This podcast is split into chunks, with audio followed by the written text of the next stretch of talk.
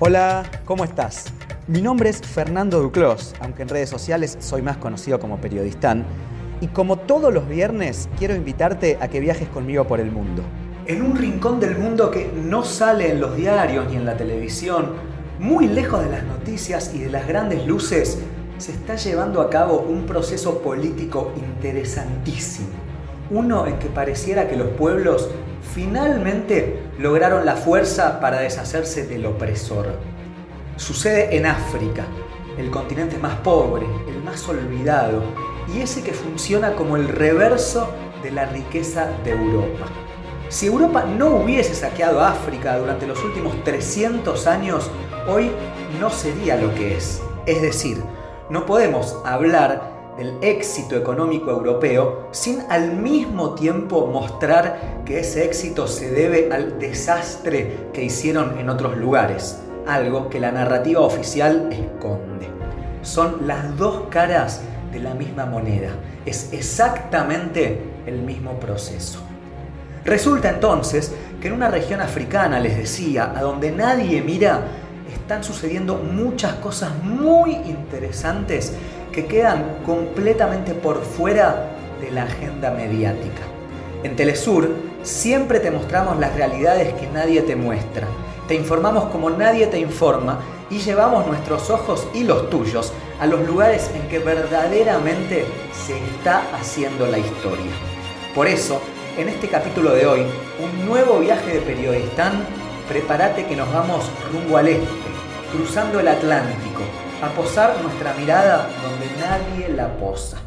Arranca un nuevo capítulo, digo, un nuevo viaje, de Periodistán en Telesur. Hoy, Malí, Níger y Burkina Faso. La impresionante revolución del Sahel.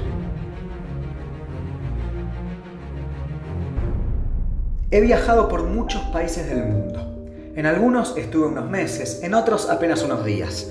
Recorrí África durante casi un año, pero estuve en la parte del este, bajando desde Etiopía y Somalia y llegando hasta Sudáfrica, haciendo un poco lo que los colonizadores y saqueadores británicos tenían como gran sueño, lo que ellos llamaban Cape to Cairo, es decir, lograr que el eje vertical que cruza todo el continente y que une a El Cairo, en Egipto, con Cape Town, en Sudáfrica, conocida por nosotros como Ciudad del Cabo, fuera solamente de ellos. Lamentablemente no pude conocer África del Oeste. Es una de las grandes deudas de mi vida y sé que pronto la voy a cumplir. Me encantaría arrancar por Marruecos para luego ir bajando. Mauritania, Guinea, Senegal, Sierra Leona, hasta llegar al punto cumbre, Burkina Faso. Allí, en esa nación que para mucha gente no significa absolutamente nada, quiero ir a un cementerio que se ubica en la capital, Ouagadougou, y visitar la tumba de Tomás Sankara, uno de mis mayores héroes. Sankara fue un joven militar que llegó al poder en 1983, en un país que en ese entonces se llamaba Alto Volta, ya que por allí pasa el río Volta.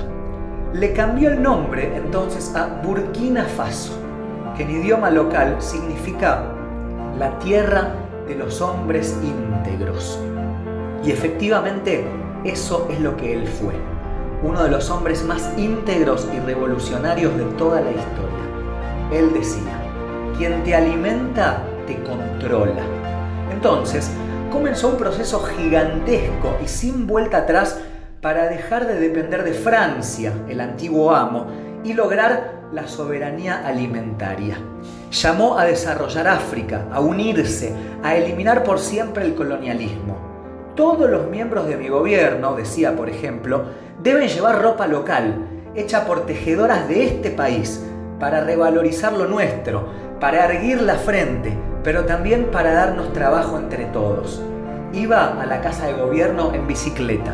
En solo cuatro años eliminó el analfabetismo, construyó rutas en todo el país, campañas enormes de vacunación, miles de árboles plantados para luchar contra la desertificación, dio lugar a las mujeres en el gobierno, el hombre hablaba de feminismo y ecologismo en un rincón oculto de África en 1985, muy adelantado a su tiempo, incluso para los estándares europeos. Un verdadero héroe de la historia y de los pueblos. Ese fue Tomás Sankara. A este hombre lo mataron en 1987 mientras aún gobernaba. Él ya sabía que iba a suceder y hay bastantes evidencias de que Francia estuvo implicado. ¿Cómo uno de los más poderosos países europeos se va a bancar que un africano les diga que no los necesita y que no quiere que los saquen más? El asesinato, de todas formas, no mató las ideas de Sankara, que sigue más vivo que nunca en la memoria de la gente y en la lucha por un mundo mejor. Les recomiendo mucho, mucho, mucho que googleen su nombre si no lo conocen, porque se van a sorprender de ver todo lo que hizo, sus discursos y el legado que dejó este hombre con estatura de gigante. Pero ¿saben por qué les cuento esto? Porque pareciera que el espíritu de Sankara está reviviendo en esta región de la que les hablé. Burkina Faso, por supuesto, Níger y Malí, lo que se suele llamar el Sahel. Hace poco un amigo me dijo, lo que sucede en Burkina Faso marca el pulso regional de la política allí. Es como una ola que se expande. Bueno, hace unos meses, el 6 de octubre, el capitán Ibrahim Traoré llegó al poder con un golpe de Estado que derrocó a un presidente interino. Nadie sabía bien qué podía pasar, pero de repente apareció con su boina roja, igual que la que usaba Tomás Sankara. ¿Sería solamente retórica para recordar a un héroe o realmente tomaría medidas reales para ayudar a la gente? Bueno, desde aquel día Traoré inició un proceso de cambio impresionante en el país, luego de muchos años de gobiernos impopulares. Por empezar, dijo, basta de mirar solo a Francia, tenemos que salir a buscar otras relaciones en el mundo. Y así, con apoyo de Rusia, iniciaron un ambicioso plan de transición energética, incluso pensando a futuro en una central nuclear están construyendo una planta de reciclaje para residuos mineros con una perspectiva de que trabajen allí ingenieros locales, una perspectiva de recuperar soberanía. Pero esperen, porque esto parece poco, aunque en el discurso de Traoré ya se nota una enorme diferencia y un deseo de convertir al país en un lugar, decía Sankara, de integridad y dignidad. Vayamos al vecino, Níger. Allí, en una de las naciones más pobres del planeta, también hubo un golpe y asumió Abdurrahman Chiani. Ya hablamos de este país en un podcast anterior y de la terrible crueldad y salvajismo de Francia, cuando no, para conquistarlo y saquearlo durante muchísimo tiempo. Bueno, Chiani está llevando a cabo una verdadera revolución. Primero, logró la retirada definitiva de las tropas francesas del país, cortando vínculos con el amo colonial tras una presencia sostenida de casi un siglo y medio. Además, nacionalizaron el agua, que estaba en manos de, sí, ya sé, adivinaron, una empresa de Francia.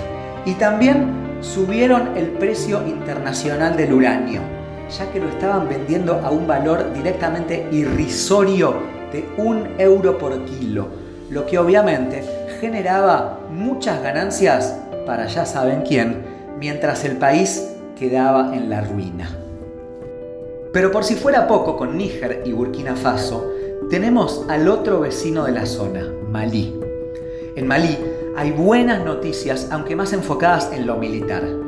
La primera es la recuperación del norte del país, que estaba ocupado por grupos integristas musulmanes, como el Estado Islámico del Sahel, y además el fin de los acuerdos de Argel, apoyados por Francia, que buscaban separar el país en dos.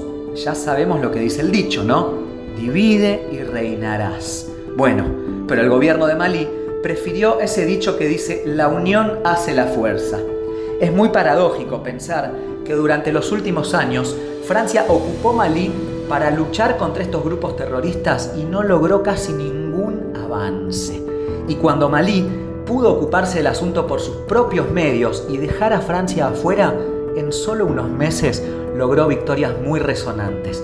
Esto lleva a pensar, con toda lógica, ¿qué estaba haciendo Francia? ¿Realmente estaba ayudando al país pensaba en otras cosas? Yo ya tengo mi respuesta creo que ustedes también.